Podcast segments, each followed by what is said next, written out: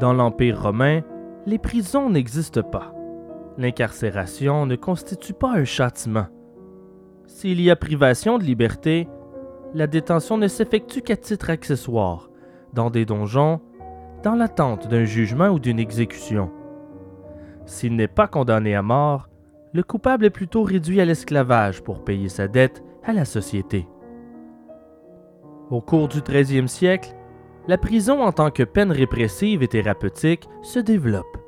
C'est durant l'Inquisition que la procédure appelée alors emmurement, comme peine sanctionnaire, commence à être exploitée. Mais les méthodes sont inconsistantes, désorganisées et en incessante évolution. Les cachots sont des lieux insalubres et les conditions de détention y sont inhumaines. Dans certains cas, le condamné est enchaîné dans les oubliettes et de tout contact humain jusqu'à la mort. L'unique ambition de ces cachots est d'exclure la population déviante en dehors du regard des honnêtes gens, les faire disparaître. C'est finalement au 14e siècle que l'utilisation des prisons pour punir les délinquants et les criminels s'institue réellement. Les exécutions barbares se font de plus en plus discrètes jusqu'à être totalement retirées de la vue de la foule. Éventuellement, les supplices devaient être remplacés par autre chose, et l'incarcération semblait une solution tout indiquée. Toutefois, son efficacité et ses techniques carcérales devait être améliorée. C'est alors que la prison se transforme, tranquillement mais sûrement, en institution disciplinaire. Peu à peu, l'idée que le prisonnier doit réparer le mal qu'il a fait à la société émerge dans les esprits. L'emprisonnement s'accompagne alors de travail pour payer sa dette, et après avoir fait son temps, il ressort blanchi et peut prendre un nouveau départ. Mais cet idéal n'est pas considéré comme une grande réussite. Alors les prisons tentent une nouvelle approche et se transforment en lieu de rééducation, de redressement. Une ambition qui, encore aujourd'hui, est rarement couronnée de succès. L'étude de la réhabilitation se perpétue depuis des siècles pour trouver le meilleur moyen de changer les délinquants et les adapter à la vie normale en société. De grands penseurs des quatre coins du globe tentent par tous les moyens depuis le 15e siècle de faire de la prison un lieu de rédemption et de réforme du condamné. Tandis que d'un autre côté, un courant plus pessimiste conçoit le milieu carcéral comme un lieu de pénitence où le prisonnier doit purger sa dette à l'égard de la société. Le débat entre ces deux positions fait couler beaucoup d'encre. Pendant que l'on entasse les criminels dans des prisons surpeuplées, la question persiste. Est-ce que la réhabilitation des criminels est une utopie? Il semble que les statistiques réelles ne soient pas très encourageantes, mais la question est complexe et ne doit pas être prise à la légère. Puis n'avons-nous pas tous droit à une deuxième chance? Je suis Simon Predge et vous écoutez Yars Moriendi.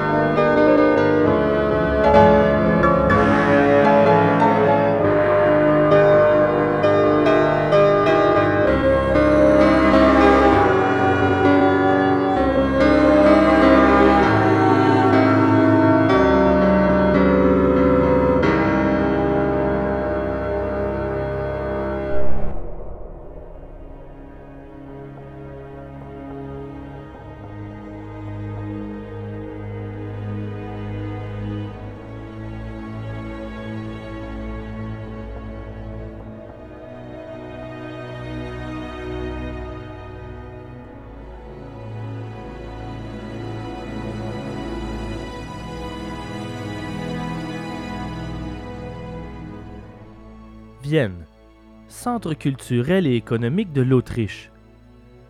Le taux de criminalité y est le plus bas au monde, mais ça n'empêche pas la population d'être complètement terrorisée au début des années 90, alors que le premier tueur en série de l'histoire de l'Autriche hante les rues. Le 15 septembre 1990, des randonneurs longeant la rivière Vitava, en Tchécoslovaquie, près de Prague, font une macabre découverte. il trouve le corps d'une jeune femme recouverte de feuilles mortes sur le bord d'un sentier, Blanca Bokova. Elle est dans une position dégradante, couchée sur le dos, nue, les jambes écartées, exposant ses parties génitales. Une paire de bas gris est nouée autour de son cou. La veille, elle est sortie avec des amis pour boire un verre sur la place Wenceslas. Elle reste au bar alors que ses amis quittent vers 23h45.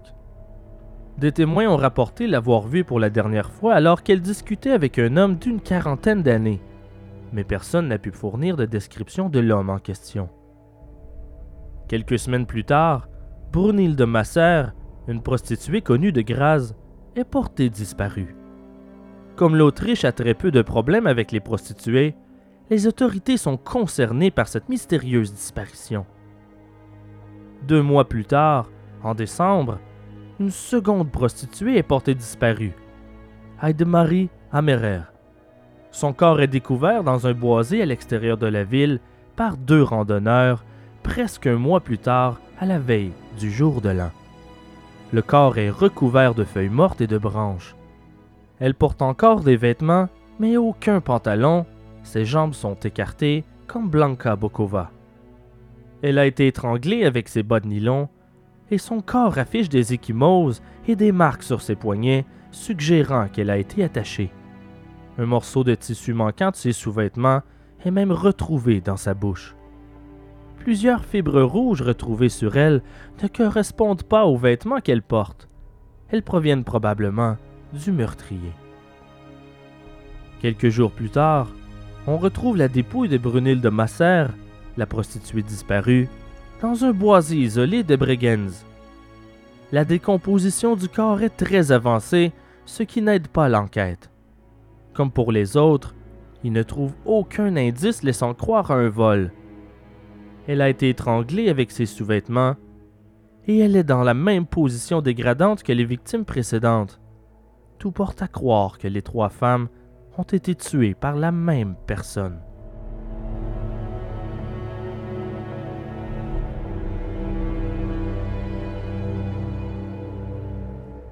Les autorités autrichiennes chargées de l'enquête trouvent difficile de déterrer des détails sur les précédents clients des deux prostituées. Ils n'ont aucun témoin des meurtres, aucune piste. À ce stade, la police autrichienne ne sont même pas au courant du meurtre de Blanka Bokova à Prague. Et rien n'indique qu'ils sont aux prises avec un tueur en série. Mais ça ne dure pas. Le 7 mars 1991, les parents de Elfried Schrempf contactent la police pour rapporter sa disparition. Ils mentionnent aussi qu'un homme a téléphoné à plusieurs reprises pour connaître l'horaire de leur fille. Ils sont certains que les appels ont été faits par le responsable de sa disparition. Le corps de la jeune fille est retrouvé le 5 octobre. La scène est très semblable à celle des victimes précédentes. La dépouille, entièrement décomposée, est découverte dans un bois à l'extérieur de Graz, nue, avec les jambes écartées et recouverte de feuilles mortes. Par la suite, quatre autres prostituées sont à leur tour portées disparues, cette fois dans la région de Vienne. Sylvia Zagler, Sabine Moitzi, Regina Prem et Karine Eroglou disparaissent toutes en l'espace d'un mois. Le corps de Moitzi est retrouvé dans une forêt près de Vienne le 20 mai 1992, suivi de près par le corps de Héroglou. On reconnaît le modus operandi. Les deux femmes ont été étranglées avec leurs sous-vêtements. Encore.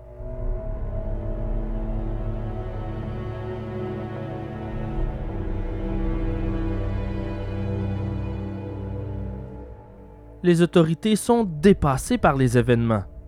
Cette disparition et la découverte des corps font les gros titres des journaux autrichiens et la peur se répand comme un feu de paille. Les femmes ne se sentent plus en sécurité dans les rues. Un enquêteur retraité de 70 ans, Auguste Schenner, suit l'affaire de près dans les journaux et lui évoque une autre affaire qu'il a investiguée dans les années 70. Les meurtres sont très similaires à ceux de son enquête qui s'est déroulé 20 ans plus tôt. un doute prend forme dans son esprit. À l'époque, le responsable a été reconnu coupable et emprisonné pour ses crimes, un dénommé Johann Jack Unterweger.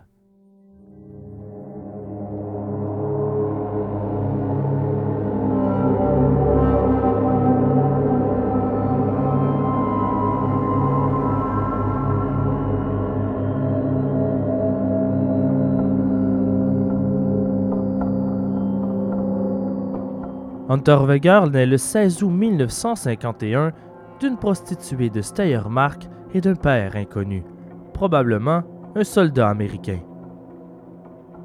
Il est élevé dans la pauvreté dans un appartement d'une seule pièce par sa mère et son grand-père abusif et alcoolique, entouré de prostituées et de proxénètes. Il a un tempérament imprévisible et insolent. Déjà, à 9 ans, il est un truand chronique il est arrêté une première fois à l'âge de 16 ans pour avoir attaqué une prostituée et est incarcéré à plusieurs reprises tout au long de sa jeunesse. Il est accusé de viol, kidnapping d'une mineure et d'attaques violentes sur plusieurs prostituées. À quelques reprises, il agit même comme proxénète auprès de prostituées qu'il force à travailler pour lui sous la menace, alors qu'il est encore mineur. Durant l'hiver 1974, il fait la rencontre d'une jeune fille de 18 ans, Margaret Schaeffer. Un soir, Unterweger est au volant de sa voiture avec sa copine allemande, Barbara Schulz. Le couple voit Schaeffer, une amie de Schulz, à la sortie de l'école et lui offre de monter à bord pour la ramener chez elle. Mais arrivé sur les lieux, il décide impulsivement de la voler, elle et la demeure de ses parents.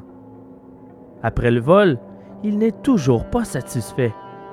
Il la force à retourner dans la voiture et conduit jusqu'à l'extérieur de la ville. Une fois dans les bois, il la force à se déshabiller, l'attache avec une ceinture, il la viole, la bat avec une barre de fer, l'étrangle avec son soutien-gorge, puis abandonne le corps sans vie sous un tas de feuilles mortes.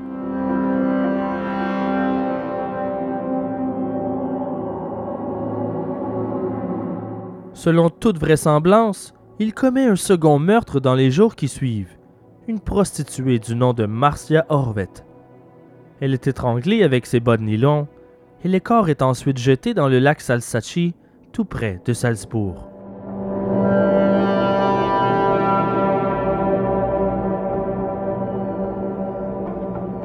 Lorsque la police interroge Barbara Schultz sur la disparition de Schaeffer, elle raconte tout.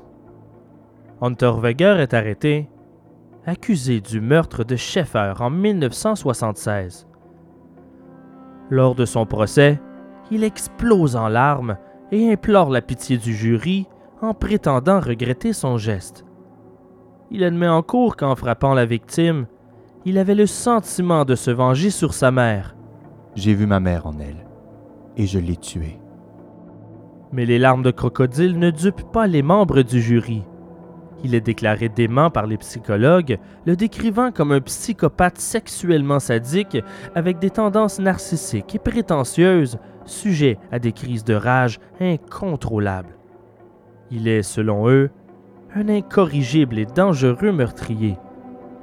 Il est condamné à la prison à vie et incarcéré à Steen, une prison à sécurité maximale de Vienne.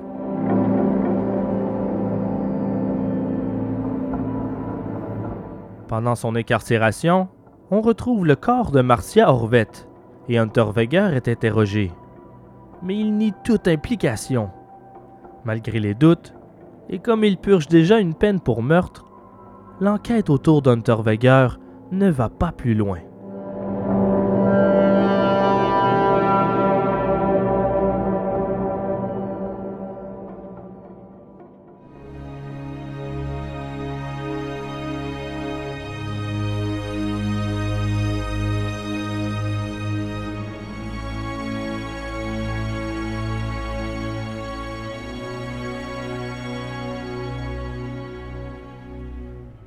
C'est seulement en 1970 que l'Autriche réoriente son système carcéral vers la réhabilitation et que des programmes de réinsertion sociale sont lancés, croyant que même les plus violents criminels peuvent être réformés.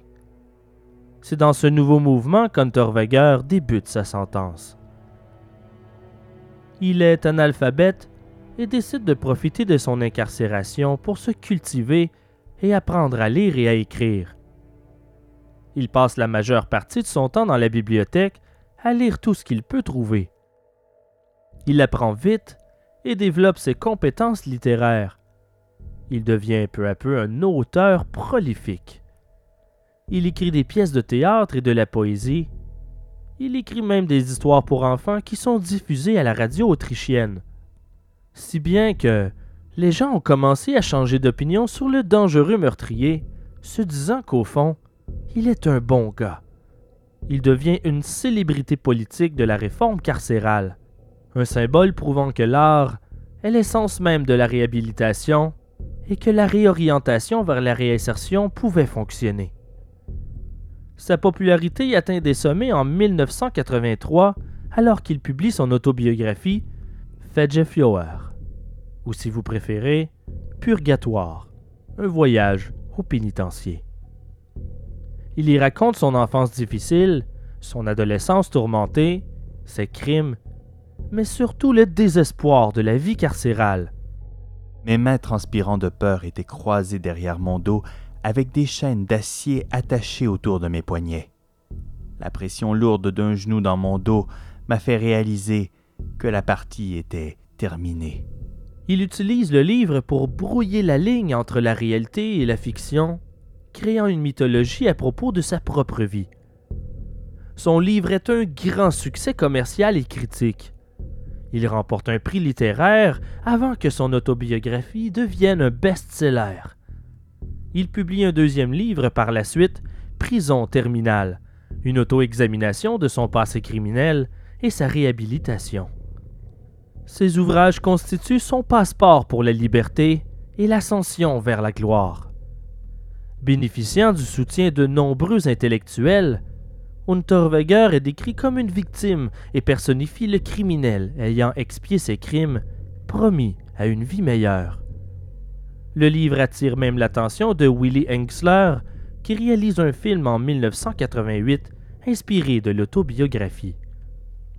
L'appui grandissant d'intellectuels renommés et de politiciens de gauche, en plus de la sortie du film, valait Torweger une libération conditionnelle le 23 mai 1990, après avoir purgé seulement 15 ans de sa sentence. À sa sortie de prison, il est une célébrité il est invité dans plusieurs grandes soirées mondaines et événements spéciaux de la classe politique et intellectuelle. Mais il fait aussi des apparitions lors de débats télévisés sur la réhabilitation et le milieu carcéral.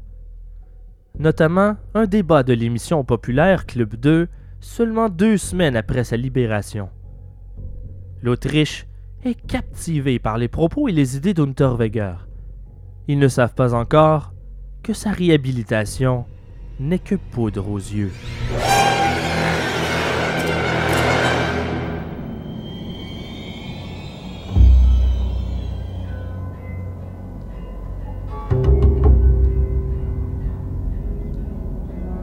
Juin 1990. Jack Unterweger prend la route en direction de Prague pour ses recherches. Il prépare un article sur les meurtres de prostituées dont tout le monde parle. Il passe une entrevue au sergent de police responsable de l'enquête et questionne même les prostituées dans la rue pour son article. Avez-vous peur pour votre vie avec tous ces meurtres qui font rage en ce moment? Comme les meurtres se poursuivent, au début de 1991, l'enquêteur retraité Auguste Schenner suggère fortement de surveiller Unterweger. Il le croit responsable des crimes, il en est convaincu. Le modus operandi du tueur en série recherché est le même que les deux précédents meurtres d'Unterweger. Une surveillance discrète est instaurée autour du suspect. On le garde à l'œil. Quand Unterweger est invité à Los Angeles pour un article, Geiger, le responsable de l'enquête, remarque que les disparitions de prostituées cessent, ce qui confirme leur doute sur l'auteur. Ce n'est plus qu'une question de temps. Ils doivent maintenant trouver les preuves suffisantes pour procéder à son arrestation.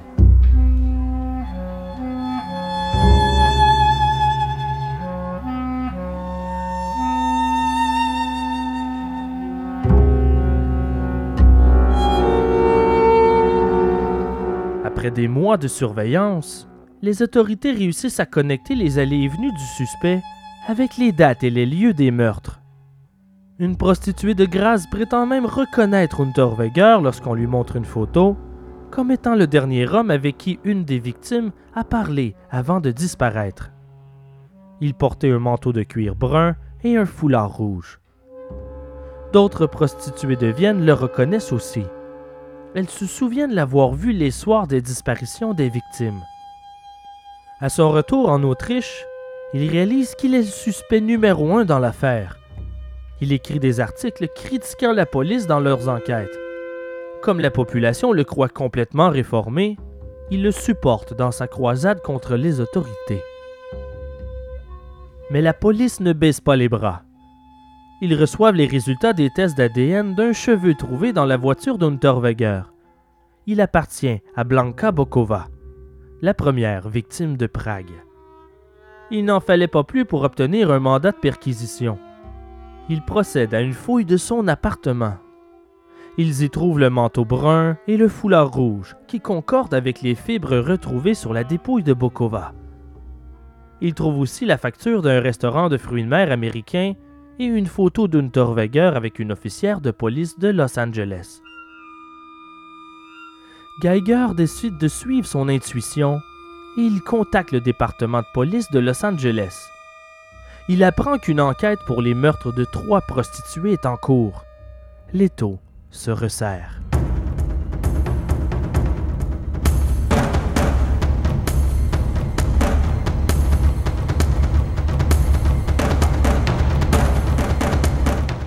Les trois meurtres sont identiques à ceux d'Autriche et ils ont eu lieu au même moment où Unterweger paradait dans la région comme journaliste en réclamant l'aide des autorités pour son article. De plus, l'adresse du restaurant dont la facture a été trouvée dans son appartement concorde avec le lieu des enlèvements. Un détail les inquiète toutefois.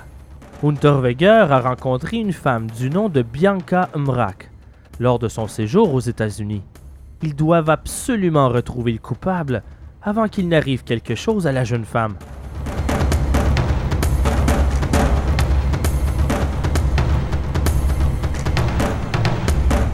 Mais le couple est averti par un ami que la police est à leur recherche et il fuit aux États-Unis en urgence. Une fois arrivé, il lance une campagne pour qu'on le perçoive comme une victime de persécution par les autorités. Il contacte la presse et les persuade de publier des articles à son avantage en salissant la réputation de la police autrichienne. Certains journaux acceptent et vont même jusqu'à le payer pour l'exclusivité.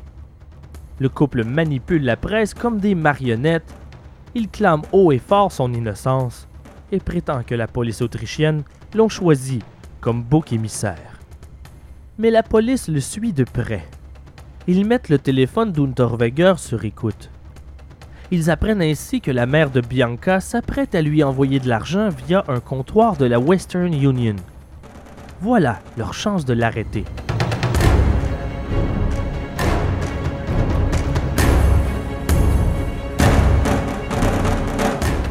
Lorsque le couple s'apprête à sortir du bureau de change de South Beach en Californie, ils sont aussitôt encerclés par la police. Unterweger s'enfuit, traverse un restaurant à la course, suivi de près par les officiers qui mettent la main dessus dans un cul-de-sac à l'arrière de l'établissement. On lui passe les menottes et il s'effondre en larmes. Son règne de terreur, enfin terminé.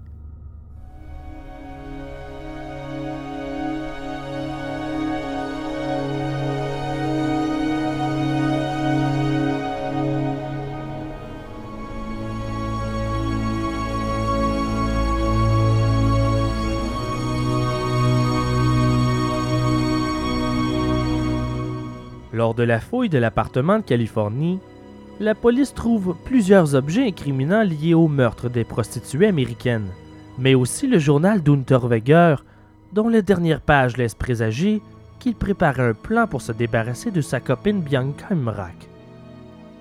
Il est extradé des États-Unis et déporté vers l'Autriche pour subir son procès le 28 mai 1992. C'est seulement en juin 1994 que le procès débute enfin à Graz.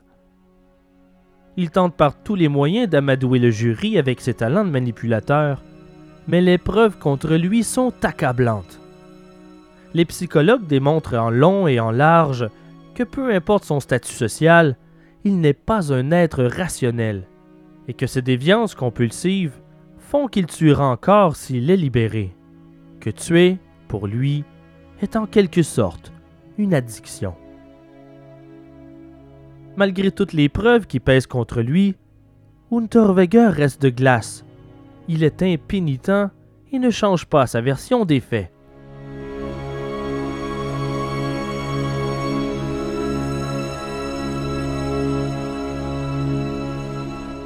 Après deux mois et demi de procès, les plus tenaces partisans de l'auteur, incluant les médias, l'élite littéraire et sa copine Bianca Mrak, commencent à changer leur fusil d'épaule. Jack Unterweger est déclaré coupable à neuf chefs d'accusation. Les victimes de Prague, trois à Los Angeles et cinq en Autriche. Il est condamné à la prison à vie.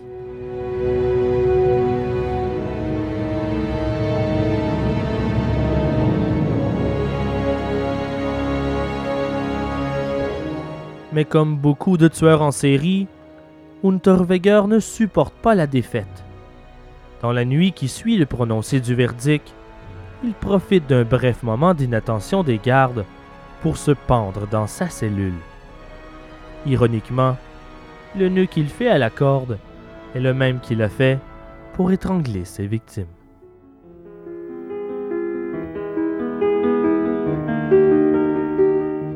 Vous semblez encore étrange et distante, et vivante, la mort. Mais un jour, vous serez tout près et pleine de flammes. Venez, amoureuse, je suis là. Prenez-moi, je suis à vous. Je suis à vous.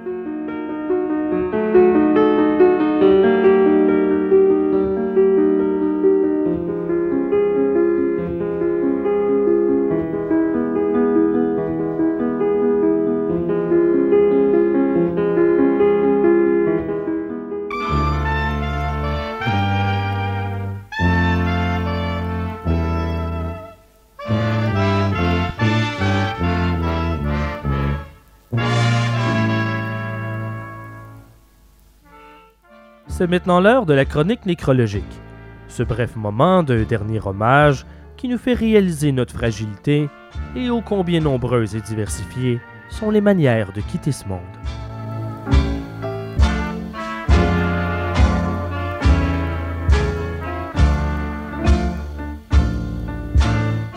Le 12 janvier 2007, Jennifer Strange de Sacramento en Californie participe à un concours à la radio pour gagner une console de jeu Wii. Elle est une des 18 participantes de la compétition All Your Wii for a Wii de l'émission The End au 107.9 FM, qui consiste à boire la plus grande quantité d'eau possible sans uriner. Jennifer boit presque 2 gallons d'eau en moins de 3 heures. Certains auditeurs, notamment une infirmière, appellent la station durant le concours pour les aviser des risques d'intoxication pouvant mener jusqu'à la mort.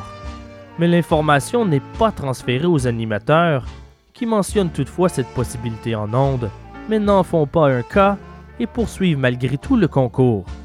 Jennifer termine seulement en deuxième position. De retour chez elle, des douleurs féroces à l'estomac la forcent à prendre une journée de maladie au travail. Elle décède à peine quelques heures après le concours dans sa salle de bain. La station de radio a dû offrir une compensation monétaire à la famille et 10 employés ont perdu leur emploi. Jennifer Strange, mère de trois enfants, avait 28 ans. Il faut croire qu'il ne faut jamais dire Fontaine, je ne boirai pas de ton eau, particulièrement lorsque le prix est alléchant.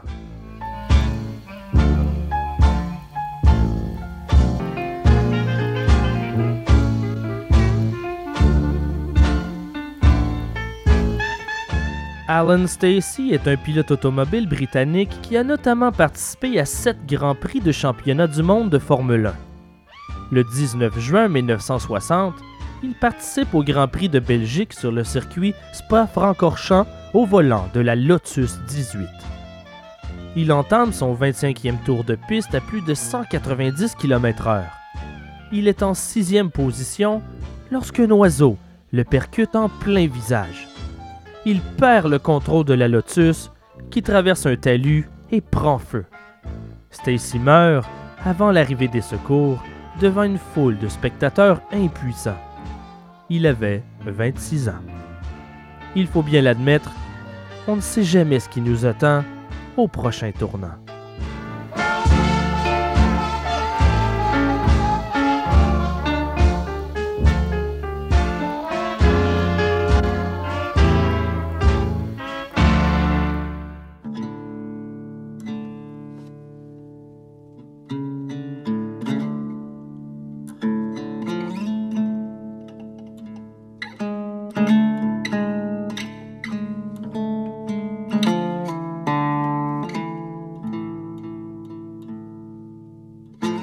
Toujours un petit rire lorsque je m'assois devant un film et que la mention basée sur un fait vécu apparaît à l'écran.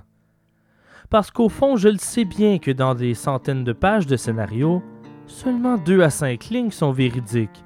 Tout le reste est romancé, modifié, amélioré pour nous divertir et vendre des billets de cinéma.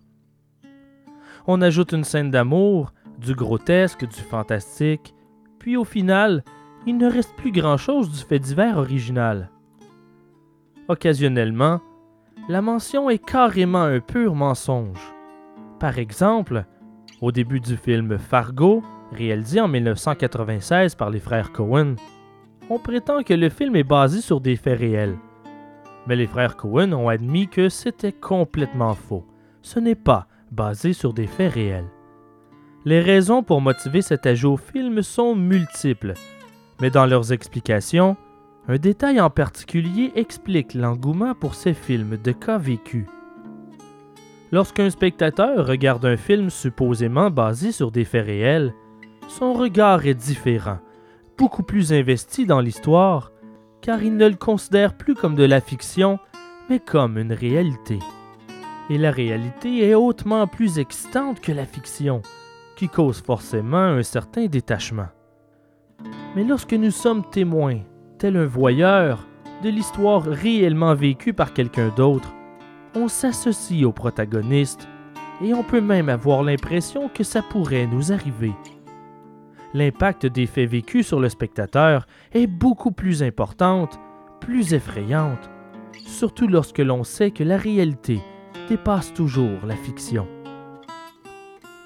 Mais il faut savoir faire la part des choses. Lorsqu'un auteur obtient les droits d'une histoire pour son livre, ils ont tendance à ajouter de la fantaisie, de l'action, du drame, un brin de magie pour agrémenter l'histoire. Et c'est bien normal, c'est souvent ce qui définit un bon raconteur. Pas nécessairement d'ajouter des mensonges au récit, mais l'agrémenter et ajouter des détails pour que le lecteur s'accroche et en redemande toujours plus. Mais parfois, à force de trop ajouter, l'histoire originale se perd alors qu'on nous mène en bateau. Selon moi, le roman L'horreur d'Amityville, une histoire vraie, écrit par Jay Hanson et publié en 1977, en est un parfait exemple.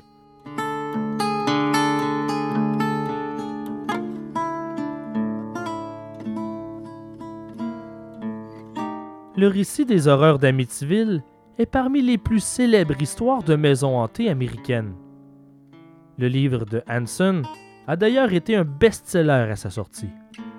Il relate les événements paranormaux qui ont tourmenté la famille Lutz dans la célèbre maison de New York. D'abord, la maison fut le théâtre d'un crime horrible. Ronald DeFeo Jr. a tué six membres de sa famille avec une arme à feu. Une horrible tragédie. Par la suite, les Lutz s'emménagent et sont rapidement victimes d'activités paranormales terrifiantes. Si on en croit le livre, la maison est carrément une porte vers l'enfer. Mais en réalité, la majeure partie de l'histoire est fabriquée de toutes pièces. Tout d'abord, l'auteur Jay Hanson n'est jamais entré dans la maison d'Amityville. Il a été engagé par les Lutz pour raconter leur histoire, qui, selon William Weber, l'avocat de DeFeo, a été inventée autour de plusieurs bouteilles de vin, entre autres pour l'aider à relancer le procès de son client. Plusieurs détails ne fonctionnent pas dans le récit. Par exemple, on raconte que la maison est bâtie sur un ancien cimetière amérindien et que des colons suppôts de Satan ont aussi habité la terre avant la construction. Mais des chercheurs ont prouvé que la tribu amérindienne mentionnée dans le livre n'a jamais habité la région d'Amityville et ne peut donc pas avoir son cimetière à cet endroit. Idem pour les colons, s'ils ont existé, ils n'ont jamais habité la terre sur laquelle est bâtie la maison.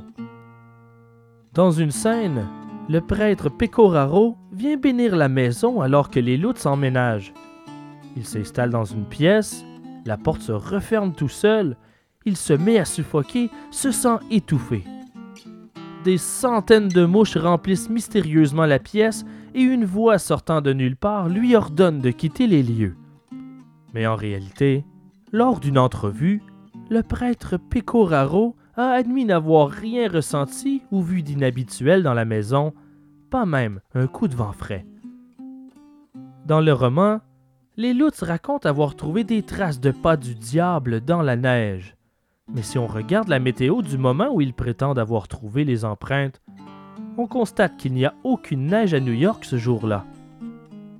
Il mentionne aussi beaucoup de dommages dans la maison. Des portes arrachées, des fenêtres brisées, des serrures fracassées, toutes causées par les esprits frappeurs, mais aucun des dommages ne sont vrais. La maison, après leur départ, semble tout à fait normale. Les serrures, toutes intactes. À plusieurs reprises, les Lutz prétendent avoir appelé la police sur les lieux mais les rapports prouvent que durant les 28 jours qu'ils ont habité la maison avant de l'abandonner, aucun appel n'a été fait à la police. Un documentaire sorti en 2012 sous le titre My Amityville Horror se concentre sur le témoignage de Daniel Lutz, le fils le plus âgé de la famille. Lors des événements, il avait 9 ans. 35 ans plus tard, le documentaire se concentre sur les souvenirs marquants de Daniel de la hantise d'Amityville. Mais à mesure que le documentaire avance, ce qui saute aux yeux, c'est à quel point la mémoire de Daniel semble se mêler avec le récit du long métrage de 1979. Il relate des souvenirs qui ne peuvent être autre chose que des fabulations créées spécifiquement pour le film, des détails qui ont déjà été prouvés être totalement faux. Il n'est pas surprenant que les souvenirs de Daniel sont un peu flous, considérant son jeune âge. Et après 35 ans, sa mémoire ne peut être aussi claire et précise qu'on le voudrait. Alors qui croire? À qui peut-on faire confiance?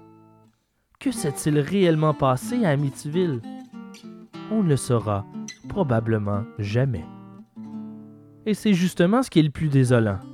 À force de mensonges, de bouche à oreille, de jeux du téléphone qui déforment sans cesse la réalité pour la transformer en légende, mais surtout en fiction, il devient impossible de savoir quels sont les faits réels. De plus, on peut faire dire ce que l'on veut aux faits, dépendamment de la façon dont on raconte une histoire. Un excellent exemple de cette problématique qui brouille les cartes de l'histoire nous empêche parfois de retracer la vérité derrière les légendes est le cas du mystère de Baldoon, une célèbre histoire de hantise issue d'ici même au Canada, plus précisément en Ontario.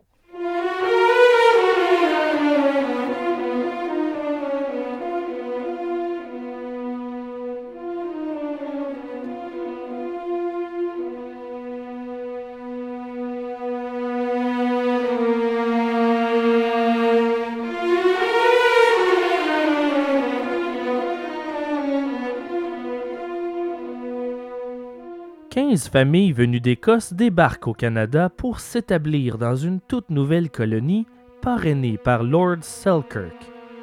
Nommée d'après une de ses propriétés patrimoniales récemment vendue en Écosse, la colonie Baldoon est située au nord du lac St. Clair, près de Wallaceburg. Selkirk choisit cet endroit durant un de ses voyages à travers le pays entre 1803 et 1804, d'abord pour son isolement, mais aussi, apparemment, pour sa position stratégique. Il prévoit y établir une grande ferme d'élevage de moutons. Le 5 septembre 1804, un groupe d'une centaine de personnes réunissant les 15 familles d'immigrants écossais atteignent la Chine, dans le Bas-Canada, à bord du navire Houghton. Ils poursuivent leur route jusqu'aux terres de Baldoon sous la direction de William Byrne et commencent à s'installer avant d'être rejoints par de nombreux autres colons. Avec l'aide du représentant de Selkirk, le shérif Alexander C. McDonnell, ils mettent tout en œuvre pendant plusieurs années pour le succès de la colonie, mais une épidémie de malaria, des inondations causées par un sol marécageux et l'invasion de troupes américaines dirigées par le général Isaac Hall durant la guerre de 1812 font beaucoup de victimes. Les obstacles s'opposant à la réussite de la colonie semblent sans fin et ils sont de plus en plus découragés. En 1818, la majeure partie des quelques colons restants quittent la colonie pour s'installer sur des terres plus au nord. Selkirk a par la suite beaucoup plus de succès avec sa colonie de Red River. Seulement une poignée de colons sont restés sur les terres de Baldoon. Aujourd'hui, tout ce qui reste en mémoire de l'échec de la colonie Baldoon est une plaque commémorative aux abords du lac St. Clair. Mais ce que la plaque ne raconte pas, c'est les événements mystérieux qui ont transformé cette petite colonie écossaise en la première attraction touristique de la région en 1829. Pendant trois années entières, un esprit frappeur a tourmenté la famille MacDonald dans la colonie, presque désertée, de Baldoon.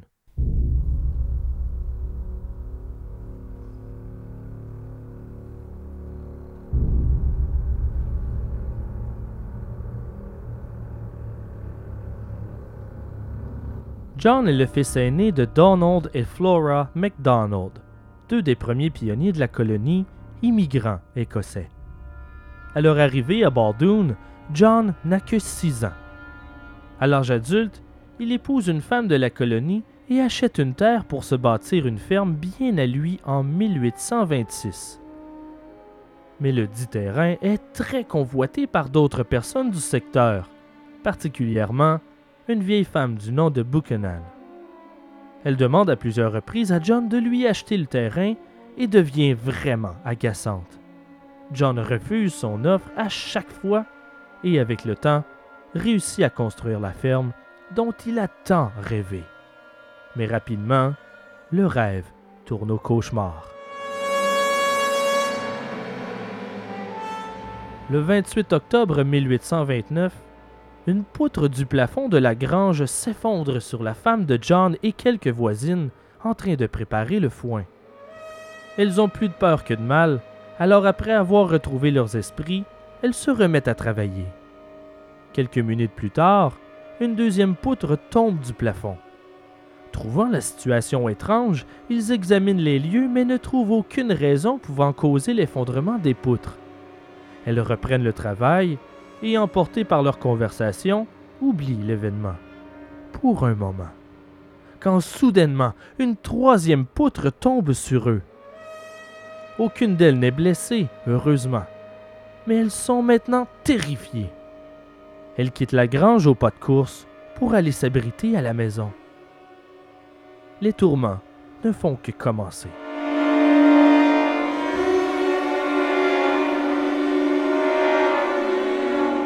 Parfois, des pierres et des boules de plomb sont lancées à travers les fenêtres, mais lorsqu'ils cherchent le responsable autour de la maison, ils ne trouvent personne.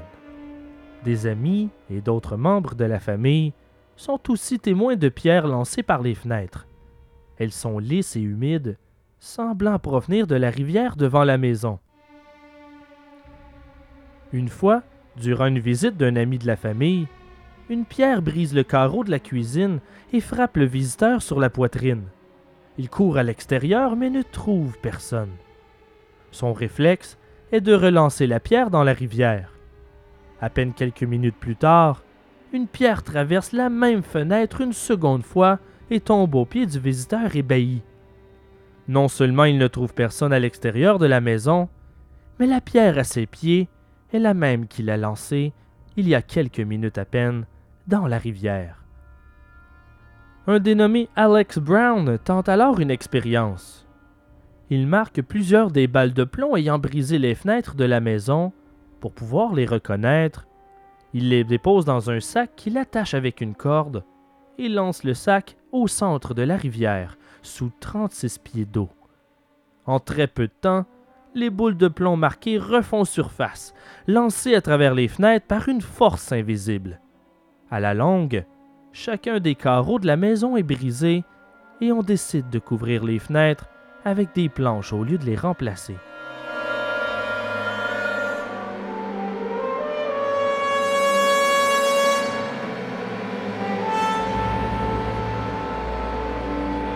Il arrive aussi qu'on entende des pas dans la maison durant la nuit, alors que tout le monde est couché. Parfois, par de belles journées ensoleillées, sans aucun nuage à l'horizon, le plafond fuit comme s'il pleuvait à torrent et l'eau coule le long des murs sans qu'on puisse en trouver la provenance. Des feux mystérieux éclatent un peu partout dans la maison et même sur le toit, sans raison apparente. Des témoins, tels qu'un voisin du nom de William Fleury, rapportent avoir vu une pièce de la maison prendre feu à dix endroits différents en simultané. Les McDonald's rapportent aussi avoir ressenti à au moins une occasion un tremblement de terre assez puissant pour fissurer les fondations, sans qu'aucun voisin pourtant ne ressente la moindre secousse. Des plats, des casseroles, des outils s'envolent parfois du comptoir pour s'écraser de plein fouet dans les murs adjacents dans un vacarme à réveiller les morts. En 1830, des témoins ont rapporté avoir vu une marmite s'envoler dans les airs et pourchasser un chien autour de la maison. Une autre fois, un couteau de boucher s'élance et traverse une foule d'une cinquantaine de personnes à l'extérieur avant de terminer sa course dans un mur, la lame de 10 pouces enfoncée au complet dans le bois.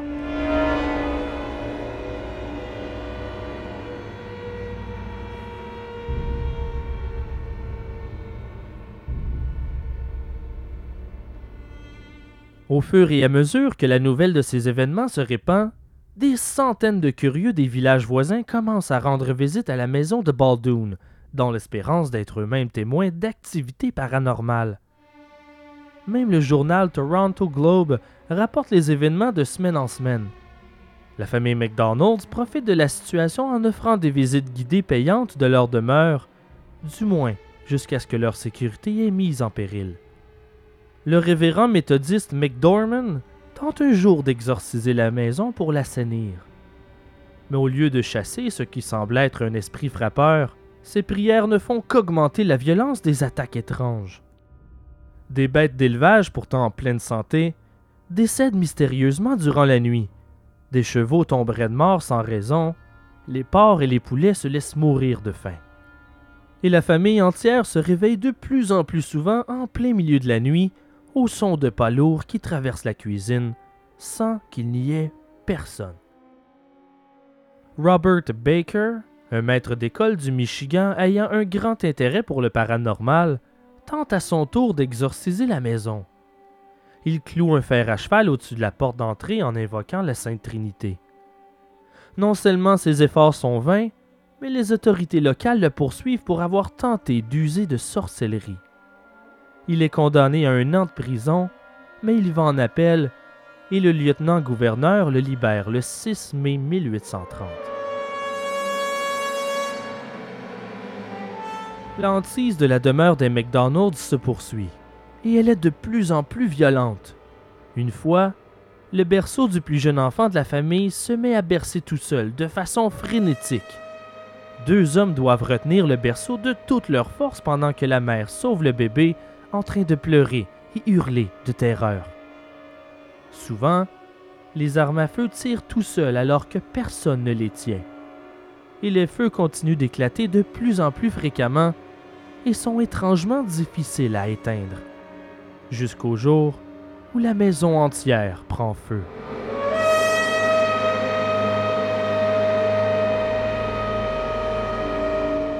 Ils tentent du mieux qu'ils le peuvent de sortir les meubles et les biens de valeur de la maison, alors que la chaleur des flammes s'intensifie. Ils sont aidés par des voisins qui accostent sur la berge avec leur canoë. Les flammes s'attaquent ensuite à la grange et par le fait même à leurs rêves.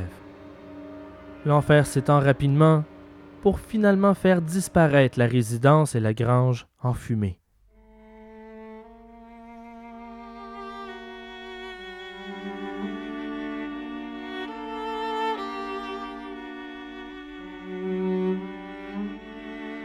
N'ayant plus de maison pour s'abriter ni de biens, la communauté aide les McDonald's à couvrir les pertes. Les cinq membres de la famille trouvent refuge chez le père de John pendant la reconstruction de leur maison. Mais aussitôt emménagés, des ennuis similaires reprennent. Après quelques petits feux ayant éclaté spontanément chez le père de John, les McDonald's sont forcés de trouver un nouveau refuge, de peur que sa maison prenne feu, elle aussi les étranges événements suivent la famille, peu importe où ils vont. Et pour un certain temps, ils vivent comme des nomades, se déplaçant constamment d'un endroit à l'autre, incapables de trouver calme et sérénité. Ils recueillent à un moment toutes les voiles de bateaux qu'ils peuvent trouver au village et fabriquent une tente pour s'abriter durant la reconstruction. Mais ils ne peuvent pas vivre ainsi éternellement. L'hiver approche à grands pas. Lorsque la demeure est finalement terminée, ils y emménagent et John met tout en œuvre à nouveau pour tenter de se débarrasser de l'esprit frappeur qui les accable. Il demande conseil à des missionnaires protestants, des sorciers amérindiens, des prêtres catholiques. Rien ne fonctionne. Finalement, John apprend d'un voyageur qu'à Long Point, à 80 km de Baldoon, se trouve un médecin dont la fille aurait un don de clairvoyance. Le révérend McDorman accompagne John durant le voyage vers la demeure du docteur G. F. Troyner, un voyage de deux jours. À leur arrivée, ils implorent le médecin pour obtenir une consultation avec sa fille de 15 ans. La jeune fille écoute attentivement la triste histoire de John MacDonald et les tourments que subissent sa famille. Elle se retire ensuite dans sa chambre pour lire sa pierre de lune, à travers laquelle elle prétend recevoir des messages des esprits. La petite Troyner ressort de sa chambre trois heures plus tard, exténuée et échevelée. Elle leur explique qu'une vieille dame, vivant dans une longue maison en bois rond, tente de faire fuir sa famille de la propriété. Que cette vieille femme est responsable de leur malheur. Elle demande à John s'il a vu une oie égarée sur sa propriété depuis que les malheurs ont commencé. John prétend avoir remarqué une oie différente des autres, avec une plume noire sur chaque aile, tournée autour de la maison en effet, mais n'y avait guère porté attention. Troyner lui dit qu'il faut abattre cette oie avec une balle d'argent, car le plomb ne lui fera rien. Elle prétend qu'ensuite, les hantises devraient cesser.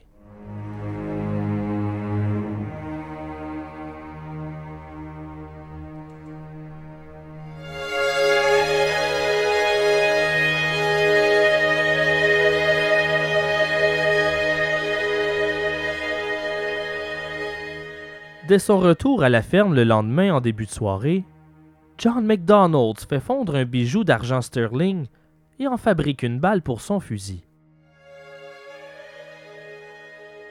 Il charge son arme et sort dans les champs autour de la maison à la recherche de cette fameuse oie de malheur. Soudainement, il remarque l'oiseau, avec une plume noire sur chaque aile. Il en est sûr, c'est bien l'oie qu'il cherche. Il tire l'oiseau mais la balle ne fait que traverser une de ses ailes. L'oie crie comme un être humain en agonie et s'échappe à travers les roseaux, caché dans l'obscurité.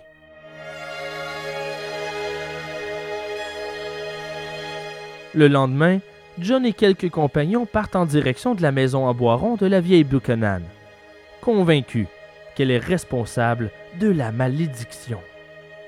À leur arrivée sur les lieux, ils y trouvent la vieille femme assise sur son perron, agitée. Elle est en train de soigner son bras blessé et en sang. plus aucune manifestation surnaturelle ne perturbe la famille McDonald's par la suite, leur tourment, enfin terminé.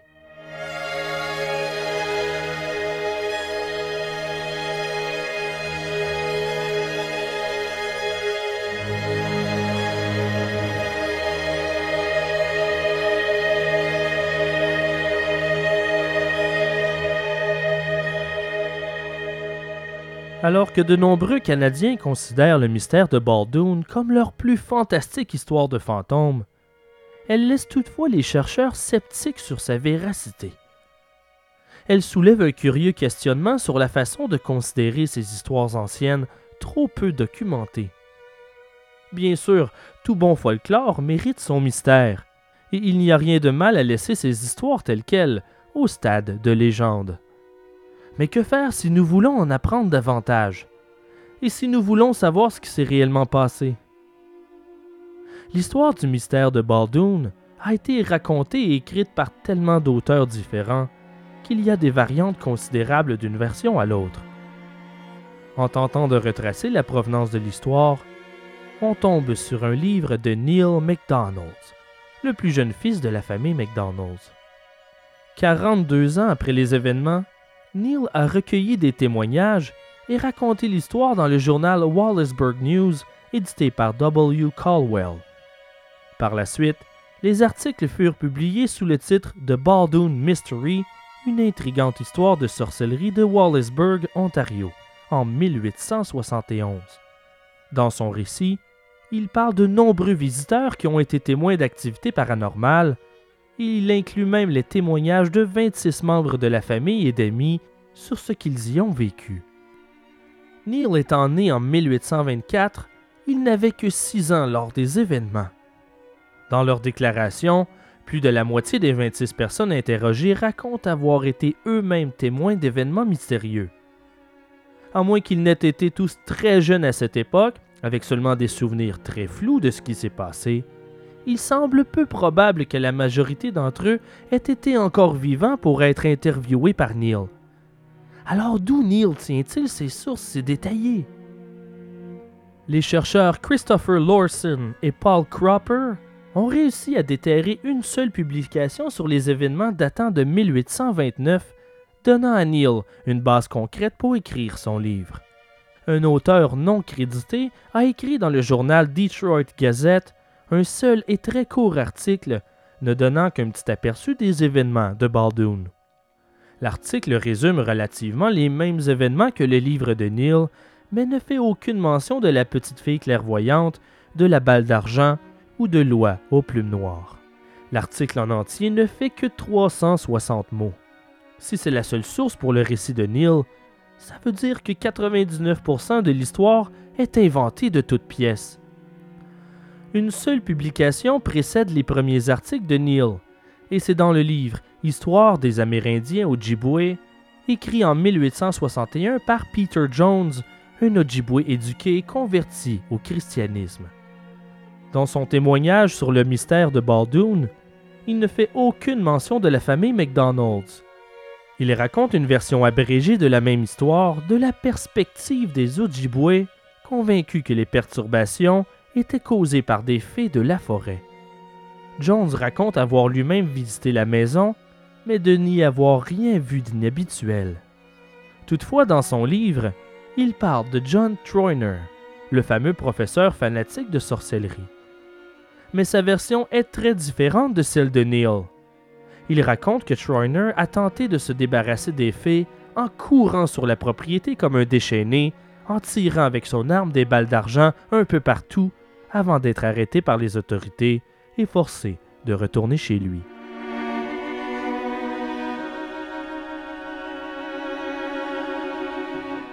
Alors de toute évidence, avec ces deux rapports particulièrement maigres des événements de Baldoon, sans aucun doute combinés au folklore et aux histoires racontées par la famille de bouche à oreille, Neil MacDonald a inventé une riche histoire et a ainsi donné naissance à la légende du mystère de Baldoon en inventant de nouveaux personnages et ajoutant des éléments majeurs au récit. Autre détail important, comme la dernière pierre à retirer des fondations des mensonges de Neil, Le dernier témoignage de son livre est un dénommé L.A. McDougall. C'est le plus long et le plus détaillé des témoignages. Toutefois, nous y trouvons aucune mention des balles d'argent ou de la petite fille. McDougall y confirme toutefois des événements comme les objets qui s'envolent ou les fenêtres brisées par des pierres. Mais en 1894, 65 ans après les événements, un reporter du journal Toronto Globe le retrace et lui pose quelques questions pour un article. Le reporter lui demande ce qu'il pense du livre de Neil. Sa réponse fut que la grande majorité sont des mensonges.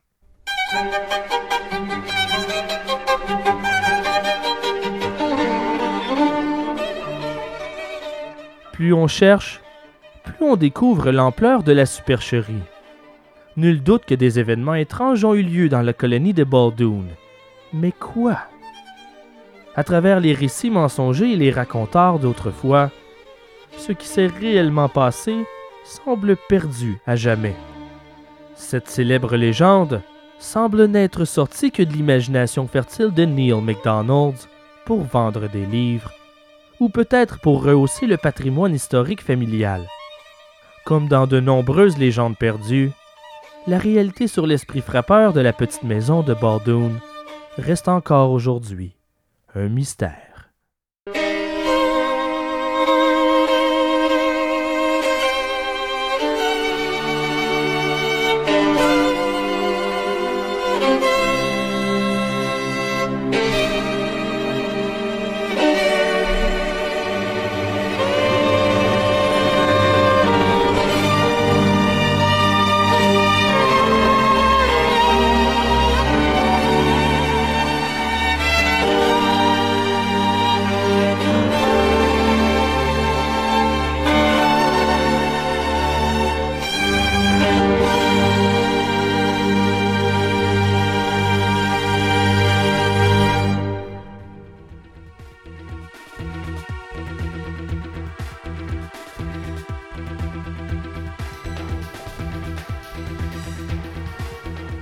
Ars Moriendi est produit par moi, Simon Predge, et j'aimerais remercier ma co-réalisatrice, Karine Elkoubi, mon correcteur, Étienne Forêt, mon comédien, Miguel Doucet, dans le rôle de Jack Unterweger. Le thème musical de l'émission est composé par Marianne Tremblay-Gosselin, Samuel Bérard et moi-même. Vous entendez présentement Dangerous Curves de King Crimson. Merci à choc.ca pour nous suivre. Abonnez-vous à la page Facebook. N'hésitez pas à nous laisser vos commentaires. Visitez-nous aussi sur le blog au www.arsmorienzipodcast.ca. J'y partage des photos, les trames sonores et les bibliographies en complément des histoires racontées durant chaque épisode. Un grand merci à Olivier Coursol pour son généreux don. Les donateurs recevront un épisode bonus pour les remercier à la fin de la saison. Merci aussi pour vos commentaires sur iTunes. Bibadom Chamallow nous dit Ce podcast peut vous rendre accro rapidement. On en prendrait encore et encore. C'est magistral. L'atmosphère y est réellement réussie grâce à la recherche musicale impressionnante. Je félicite toute l'équipe. Pat 113 nous dit Je suis sous le charme. Simon est un excellent conteur. Merci encore, ça me fait chaud au cœur. Si vous voulez aider, parlez du podcast et propagez les récits de l'inévitable, car qu'on le veuille ou non, c'est notre histoire. Il ne nous reste qu'un épisode avant la fin de la saison. Mes cauchemars me disent que j'ai besoin de vacances. Mais ne vous inquiétez pas, je suis déjà en train de préparer la saison 2 et d'autres surprises qui devraient vous aider à patienter. D'ailleurs, pour les gens de Montréal, on prépare un épisode live devant public en collaboration avec le podcast Distorsion. Plus d'informations à venir. Merci d'avoir écouté Ars Moriendi, le podcast à écouter dans le noir. Memento Mori.